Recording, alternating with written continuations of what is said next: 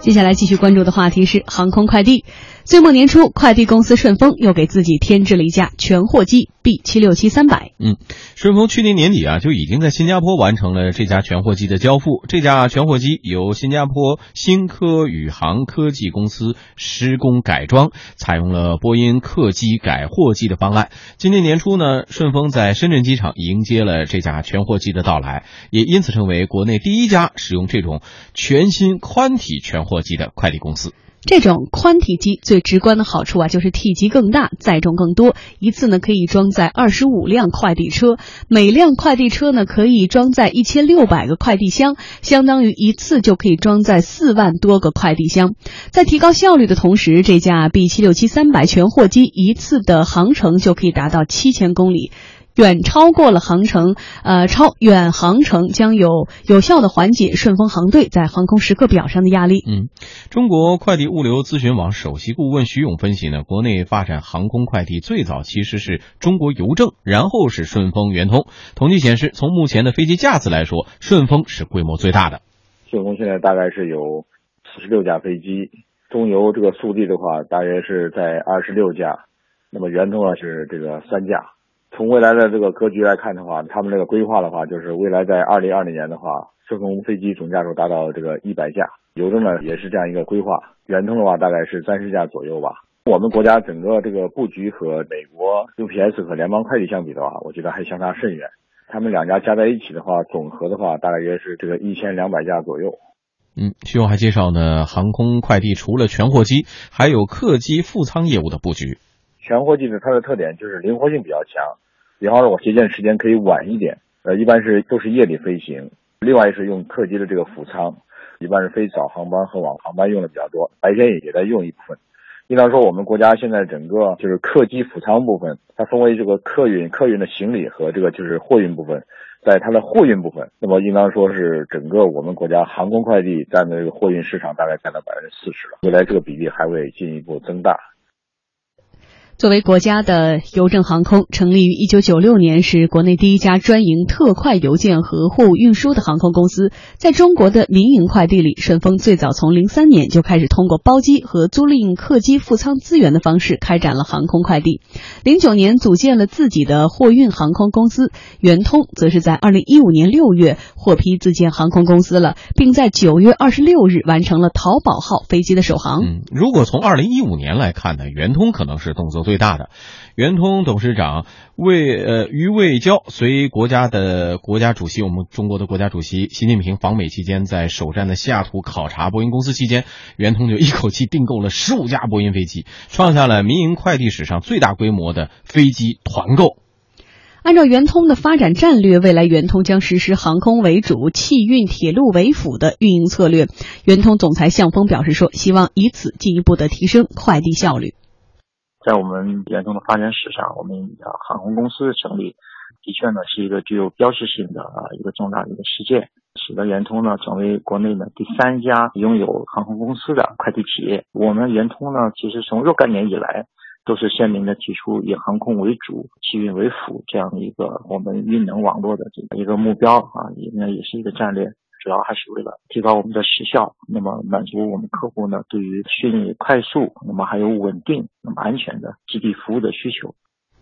其实我觉得呢，用几个关键词或数据就能很好的理解为什么这么多的这个四通一达都开始拼命的通过全货机来布局现在的一个战略市场。一个是唯快不破，这是肯定的；另外一个低价竞争草莽时代已经过去了，低价竞争现在说一单快递只挣五毛钱，所以一定亟待的是行业升级。另外一个数量上的差别，UPS 六百架飞机，咱们最多的顺丰四十六架，这一系列的数据或关键词就表明了。接下来，他们的布局方向肯定是刚才我们说到的这样。对，你不可能再靠那种三轮车的那种方式去和这种 市场去竞争嘛。那么从呃这个航空货货运这个市场，一定是一个未来大有可为这种市场。因为什么呢？两个方面，一个方面就是国家这个层面在大力的支持和扶持这个行业这种发展。因为我们国务院发过文件，就是鼓励那些有实力、有资本、有能力的快递企业来组建自己自营的可控的航空的快运呃航运的这样一种团队和这种，甚至通过购买这种方式。所以我们看到，在二零为什么不在二零一三年？为什么不在二零一四年？年，嗯而是在二零一五年的时候，这些有实力 EMS 这些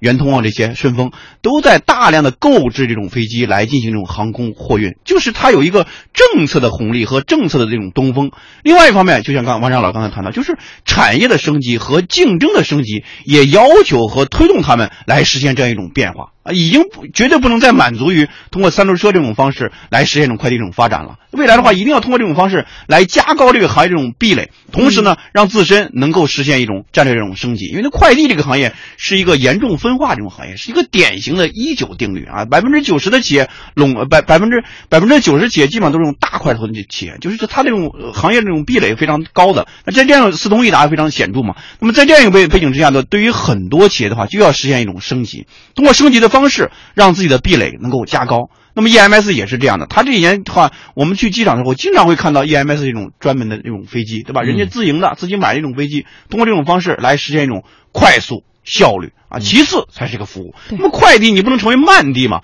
你完永远靠三轮车的话，永远是个慢递了。所以说，快速效率是排在前两位的，其次才是服务。对，而且最重要的是，我们的整个市场的发展规模，这个蛋糕肯定比美国要大得多，而我们的整个全航空的这个快递的数量还差得非常远。广告之后我们来说。我们中国航空快递市场和美国相比呢，飞机架数非常的少，但这个市场的潜力非常大。有多大？根据波音发布的世界航空货运预测报告呢，世界航空货运量未来二十年间呢，将年均增长百分之四点七。中国国内市场和亚洲内部市场每年将分别增长百分之六点七和百分之六点五。中国航空快递市场已经成为呃世界货运市场发展最快的部分之一。嗯。布局航空快递呢，是快递业做大做强的重要标志。不过，中国快递物流咨询网的首席顾问徐勇也分析了，航空快递价格相对比较高，而当下我国的快递业务以网购货物为主，对价格非常的敏感，说商务需求呢相对还比较小，这种结构会制约航空快递的发展。从整个快递市场来看，航空快递业务的比重还处于一个低位。美国的快递呢是以商务为主，它的适合就对时间要求比较高。我们国家现在整个在快递业务量结构当中呢，是以这个网购为主，网购呢对时限要求不是很高，因为对价格比较敏感。那么航空快递的话，因为它的相对成本比较高，像我们这个全货机的话，每公斤如果是满仓的话，大约是在六块五左右；假如说不满仓的话，可能达到十五甚至二十一公斤，相对来说价格是比较高的。说它适合呢，就是说是一些高端的对时限要求比较高的。在这方面的话，就是看每个公司的市场定位。像顺丰和邮政的话，它是以商务为主，那么相对来说的话，它对这个航空快递的要求就比较高一点。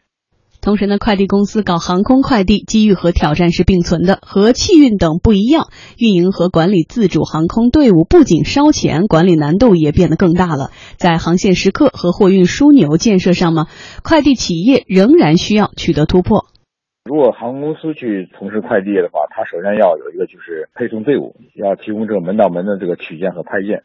那么航空公司呢，显然这方面它是不具备的，它只是一个运输承运人。那么快递公司的话，它只要说是我注册一个航空货运公司，我有快件，我有业务，我有货源，同时呢，就是说他去招一些飞行员，然后呢去这个就是配置一些相应的这样一一些这个地面的资源的话，它完全可以就是发展这个航空快递。这是航空公司和快递公司他们在这个优势方面截然不同的两个方面。航空快递是一个公司做大做强的重要标志，但是呢，就是说我们的业务结构呢，就是让我们就是发展航空快递就非常的困难。从盈利的角度来看，挑战性更大。假如你没有规模，你没有规模效应；如果你有了规模的话，就是你面临很多线路一些这个就是面临的亏损。所以说这个呢，我觉得还需要有很多年的路要走。嗯，日前呢，民航局网站已经公示了啊，计划批准圆通和顺丰两家货运航公司的共四条涉京航线的新开或者是加密申请，这也是呃民航货运航线首申请首次进入公示阶段。另外，中国机场的设计啊。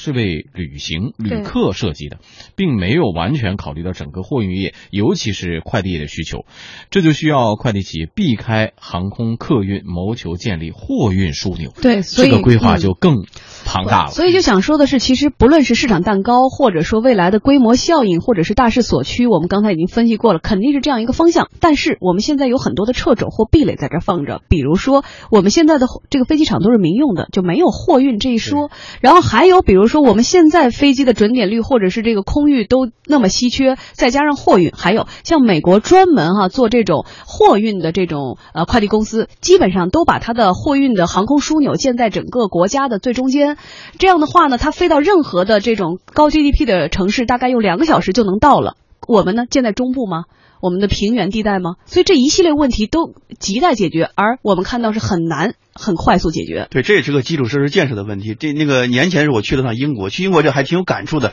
我们那个因为在 T 三坐那个飞机嘛，然后就是那个要坐摆渡车，坐了很很长时间啊，一般基本上就很快就到了，但那个坐了很长时间。最后我们开玩笑，哎，看那个 EMS 那个航运客客机了，但是我们看到一个，他告诉我说那个区域就是一个航空呃航空客运的那个区域，就它离那个就等于是在 T 三那种比较边缘的区域，是离那个核心区域相对比较远。他们专门有一个货运的区域，对对对，跑那个区域去了。就是说我们的确实是刚才专家分析的非常对，就是。对于这样的航空客运、航空快递的话，对于更多的快递公司来说，还是要量力而行。他们之所以现在目前通过这种方式来跑马圈地，一方面呢是有政策这种政策这种暖风，同时呢还有银行这种授信、银行这种支持在里面。另外呢，就是这些公司呢，它未来的话，未来的企图和未来的方向，都是要通过上市这种方式，通过资本运营这种方式来实现一种现金这种回流，来实现一种资本这样的回报。就是说，资本的运作是非常不可缺少一方面，但是呢，确实未来的话，你的管理的能力，你的整体这种呃技术这种整合这种能力，对于这种如果说你自营这种航空快递的话，都是一个非常大的这种现实的挑战。那么对于更多的快递公司来说，通过这种包机啊或者租赁这种方式，可能会相对更更加可行一些。因为目前阶段，对，因为你自建航空快运的话，你的整个这种管理能力，包括你这种地面这种服务能力和这种机场这种管理能力、调配能力、响应能力，这些都是一个确实是这个非常大的这种挑战。那一个再举一个简单例子，很多时候你像这种很多富豪啊。他都有钱去买那种私人飞机，但是你发现俞敏洪他跟我讲，他买个飞机不难，但是后来问了很多问题，航空飞行的问题，然后管理的问题，运维的问题，这些问题的难度不是金钱所能够替代的。那么对于航空快递也是这样的，你可能花这个呃买这个飞机的钱并不多，也一个多亿，也单架飞机一个多亿，但是呢，你后期这种运维和管理和响应这种成那种成本可能会更高，对，就你的综合成本可能会更高。所以，我们现在看到有说法说，对于这种货运的航空，再开一些新的这个航空的线路或者是航道，同时呢，也在大力的建这种货运的物流，像你刚刚说的国外这个。但是这个时日应该是非常长的吧？这个战线。对，因为我目前做的航空快递这种公司的话，它都现在目前呢都通过这种高净值客户这种开拓来弥补它这种线上这种损失。因为能够享受这种航空快递的，更多的时候还是一种高净值的客户。那比如我就要求当天送达，可能我重要的。文件或重要的海鲜这种东西，就是上午给你发，然后上午发出，然后下午你必须给我送到，那么可能付出更高的这种价格和更高的这种成本。然后这线路的话，它有很多这种要求，东南沿海啊，或者说西部这种区域。那么这种线路的要求的话，对于这种航空快递来说，未来的话也是一种生成成长这种可能性。它通过加密的方式啊，通过这种热点区域和热点线路加密这种方式来弥补它自建航空快递的这样一种账面上这样一种盈利一种亏损。那么未来的话，还是更多时候还是要靠这种。呃，资本运作这种方式来弥补它更多这种运营的这种成本在里面。嗯，呃，快递公司搞这个航空运输，呃，肯定是机遇和挑战并存的。呃，但是这种小车送货的这种时代，可能呢仅限于这几年，或者以后的方式会不一样。无人机，对，呃，空运，或者是最后一公里的到达，用其他的方式。对，但是我觉得可能还是未来的话，还是一种多层次的这样一种快递这种消费方式。那可能比如说，呃。短途的和近距离这种快送的话，可能还是这种三轮车这种方式。那么可能浪漫一点的，现在都是同城嘛。同城的话，它这种时间时间这种概率基本上就是有的时候我们现在同城都不能保证当天啊，就是可能这样的话就不光是一个三轮车或者摩托车这种问题。那么未来的话，可能也会这种无人机也会导入进来了。那么就是这种快速的这种异域异地这种快递的话，未来的话，我觉得这种航空快递的话，它的市场的空间更大。之所以这些快递公司来自己建飞机也好，自己买飞机也好，还是自己建这种航空快递公司也好，其实都是为未来来进行一个布局，就让这个行业的门槛能够加高。你像 EMS 就是这样，它有国家这种资源，它有这种央企这种背景，通过这样的方式，通过自营航空这种方式来让它的门槛更高，同时让它未来上市的话，它的资本的溢价和整体的估值也会更高。我觉得这是它未来做这种航空快递的话，一个新的一种更大更大的一个企图在里面。如果说之前前前几年的中国的快递业就是草莽时代，呃，暴力分拣、暴力运输，呃，最后一公里铺设不到，但现在已经彻底到达了这种规模化、对呃效率化、唯快不破的这种全机型时代了。而且也是一种文明生长的一种时代，就是通过这种航空的方式，通过这种呃远距离运输，但是同时这种当天到达、及时送达这种方式，让快递这个行业当中半径越来越小，效率越来越高。